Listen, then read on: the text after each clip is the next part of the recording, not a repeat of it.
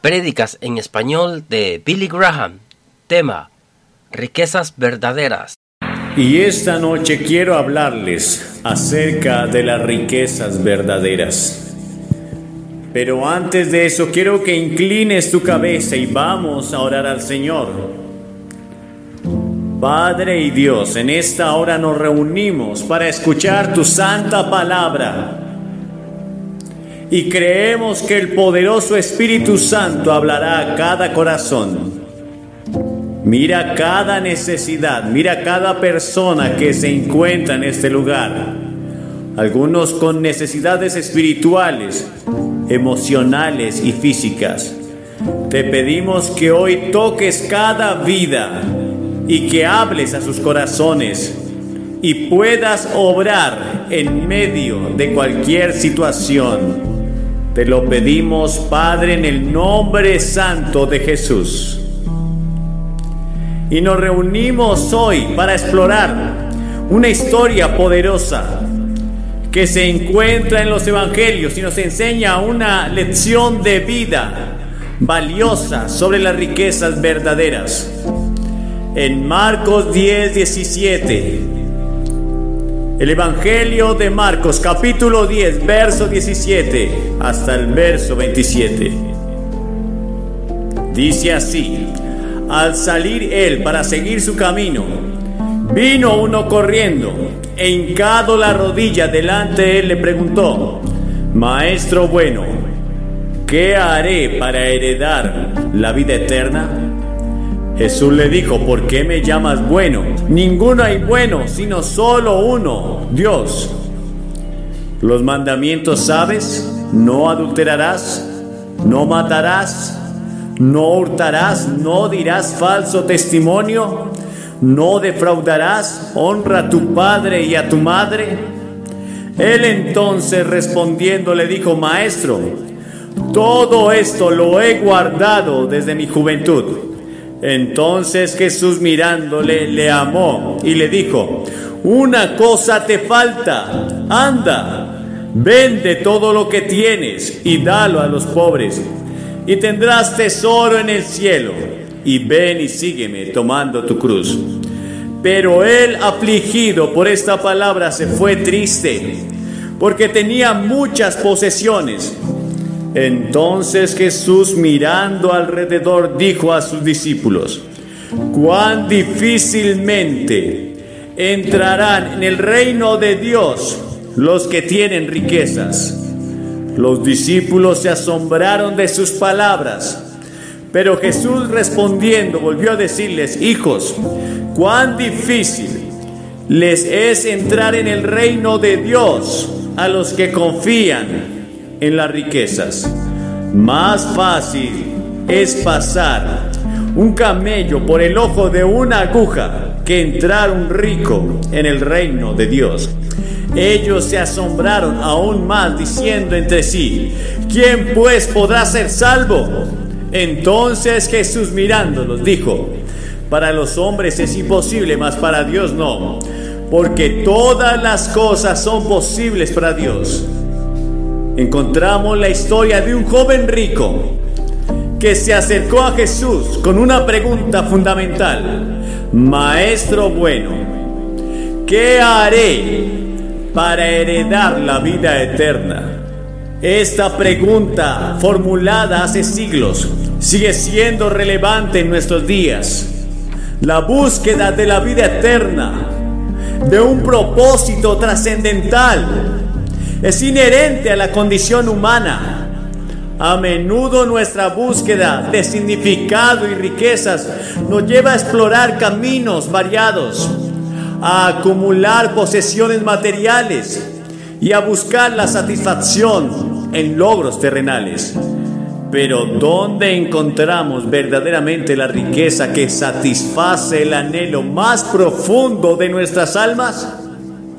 Jesús en su infinita sabiduría respondió al joven rico de una manera que desafió no solo al joven, sino también a todos nosotros. Recordándole los mandamientos, Jesús le dio una respuesta que resalta la importancia de la obediencia a la voluntad de Dios como un camino hacia la vida eterna.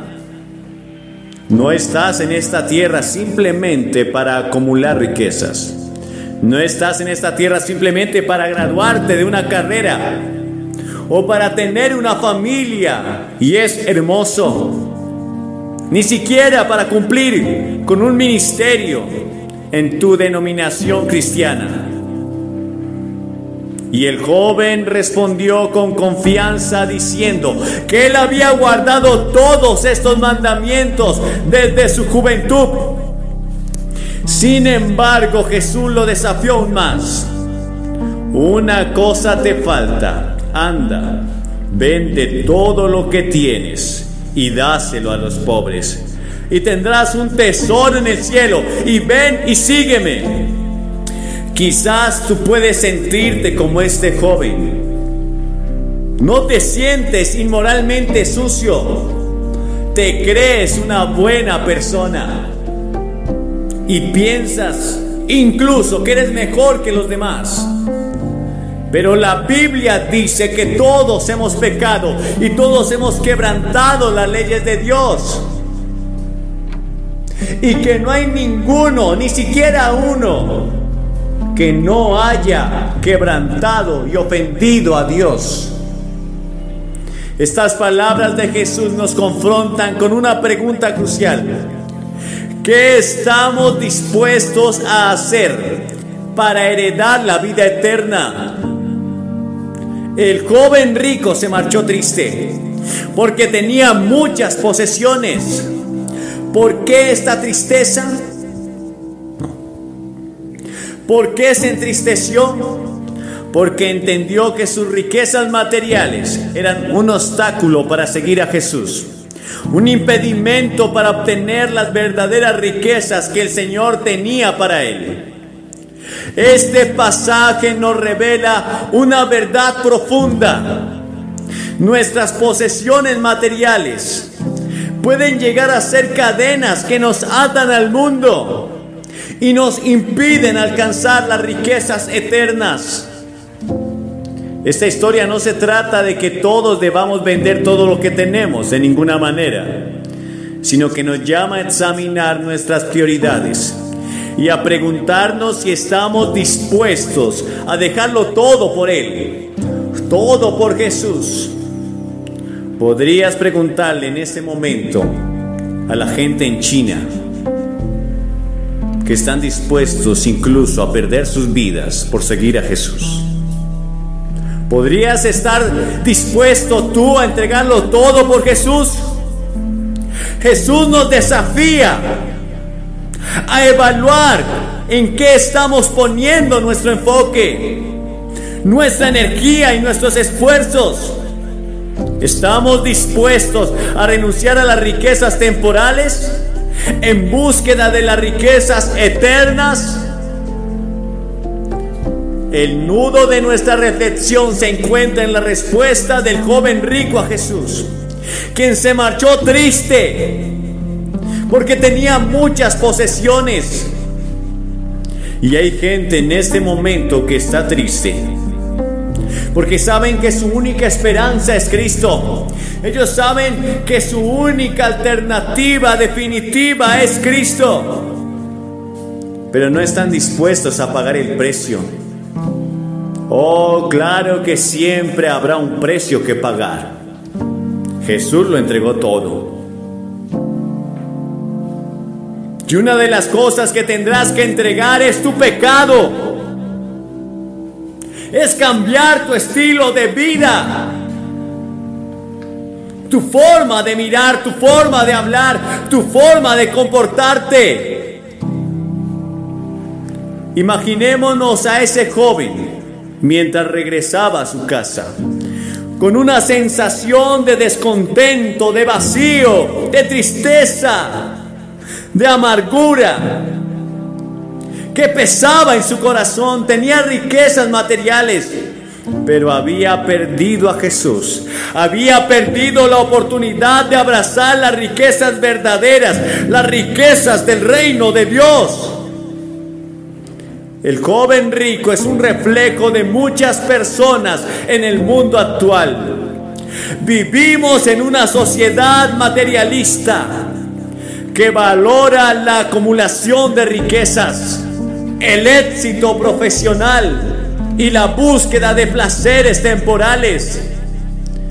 Nos dicen que la verdadera felicidad se encuentra en lo que poseemos, en nuestras cuentas bancarias, en nuestras posesiones y en la imagen que proyectamos. Sin embargo, la historia del joven rico nos recuerda que aunque podemos tener muchas cosas en esta vida, podemos carecer de lo más importante. La ilustración paralela que quiero compartir con ustedes nos lleva a una historia contemporánea.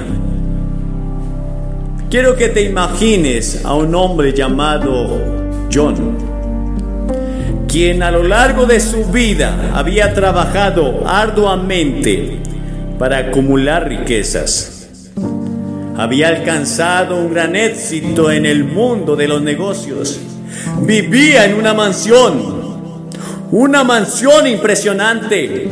Poseía todos los lujos que uno pudiera imaginar. Sin embargo, a pesar de su aparente prosperidad, John llevaba consigo una sensación de vacío y falta de significado en su vida.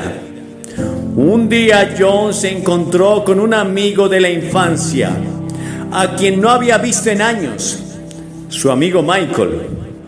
Había seguido un camino completamente diferente en la vida. Había dedicado su tiempo a servir al Señor, a ayudar a los necesitados, trabajando como voluntario en las organizaciones benéficas y misiones en todo el mundo. A pesar de no tener las riquezas materiales que John poseía, Michael irradiaba una alegría y satisfacción profundas. John quedó perplejo por la diferencia entre sus vidas. Comenzó a reflexionar sobre su propia existencia y se dio cuenta de que a pesar de sus posesiones, se sentía insatisfecho.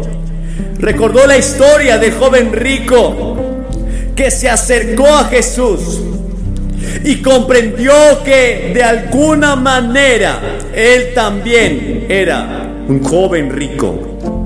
Había acumulado riquezas materiales, pero había descuidado las riquezas verdaderas. John tomó una decisión radical comenzó a donar una parte significativa de su fortuna en las organizaciones benéficas y en las misiones. Y se unió a su amigo Michael en su labor de predicar el Evangelio. A medida que se involucraba a ayudar a los necesitados, a servir a los demás, descubrió una satisfacción y un propósito que nunca había experimentado antes en su vida. Se llenó de sentido y de alegría. ¿Sabes? No hay nada en este mundo que se compare con la alegría de servir a Dios y a sus propósitos. No hay nada en este mundo que se compare con estar con el Señor.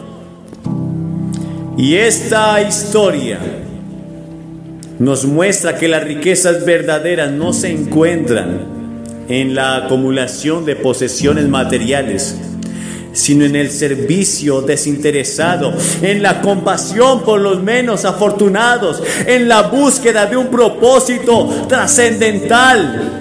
Es un recordatorio de que a pesar de las presiones de la sociedad por acumular riquezas temporales, debemos priorizar las riquezas eternas que se obtienen al vivir en conformidad con la voluntad de Dios.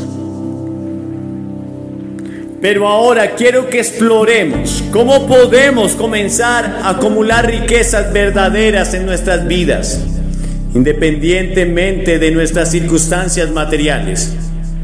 Hemos explorado hoy la profunda lección contenida en la historia del joven rico que se acercó a Jesús. Una historia que trasciende el tiempo y sigue resonando en nuestros corazones. Nos ha recordado que en nuestra búsqueda de significado y riquezas, a menudo descuidamos lo más valioso, la relación con nuestro Señor y Salvador y las riquezas eternas que solo Él puede ofrecer. La tristeza que sintió el joven rico al enfrentar la elección entre sus posesiones materiales y seguir a Jesús es una emoción que muchos de nosotros también hemos experimentado en diferentes formas. Nos hemos sentido atrapados en la carrera interminable por la acumulación de bienes terrenales, creyendo erróneamente que la verdadera satisfacción se encuentra en lo que poseemos. Sin embargo, la lección de esta historia es clara.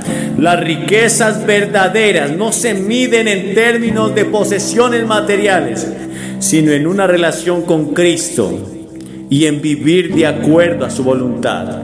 Y la historia de John, quien descubrió el vacío en su vida a pesar de sus posesiones, es un recordatorio de que esta lucha es real en el mundo de hoy. A menudo nos encontramos atrapados en el deseo de acumular y acumular riquezas temporales, mientras que nuestra alma anhela las riquezas eternas que solo Cristo puede brindar. La historia de John nos demuestra que es posible cambiar nuestro enfoque, priorizar lo eterno y encontrar un propósito y satisfacción más profundos en el servicio desinteresado y en la búsqueda del reino de Dios. Por lo tanto, los insto a todos ustedes a hacer una elección hoy, a aceptar a Jesús en sus corazones como la riqueza verdadera y eterna que anhelemos. Él es el único que puede llenar ese vacío en nuestros corazones y vidas. Como dijo Jesús en Juan capítulo 10, verso 10, yo he venido para que tengan vida y para que la tengan en abundancia. Él no promete riquezas materiales ilimitadas, pero nos ofrece la riqueza de una relación con Dios, una vida abundante en propósito y significado. A medida que concluimos con nuestra vida, yo quiero extender una invitación a todos ustedes. Si aún no has aceptado a Cristo Jesús en tu vida y en tu corazón, quiero animarlos a hacerlo hoy. No importa cuál sea tu situación. No importa si tienes posesiones o no. Lo que importa es su relación con el Salvador. Jesús es la riqueza verdadera, el tesoro eterno que supera todas las riquezas temporales. Si desean aceptar a Jesús como su Señor y Salvador, yo les invito a que se pongan de pie y se paren ante esta plataforma. Y tendrás que hacer tres cosas. Primero, tienes que arrepentirte. Sin arrepentimiento no hay perdón de pecados. El arrepentimiento es cambiar de dirección, vas en sentido contrario. Significa que estás dispuesto a abandonar tu pecado por seguirlo a Él. En segundo lugar, debes poner toda tu fe y tu confianza en Jesús.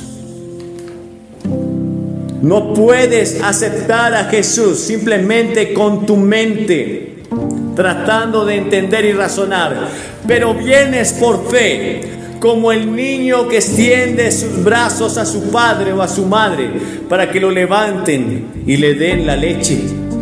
Una fe sencilla, Pones toda tu fe y tu confianza en el Salvador.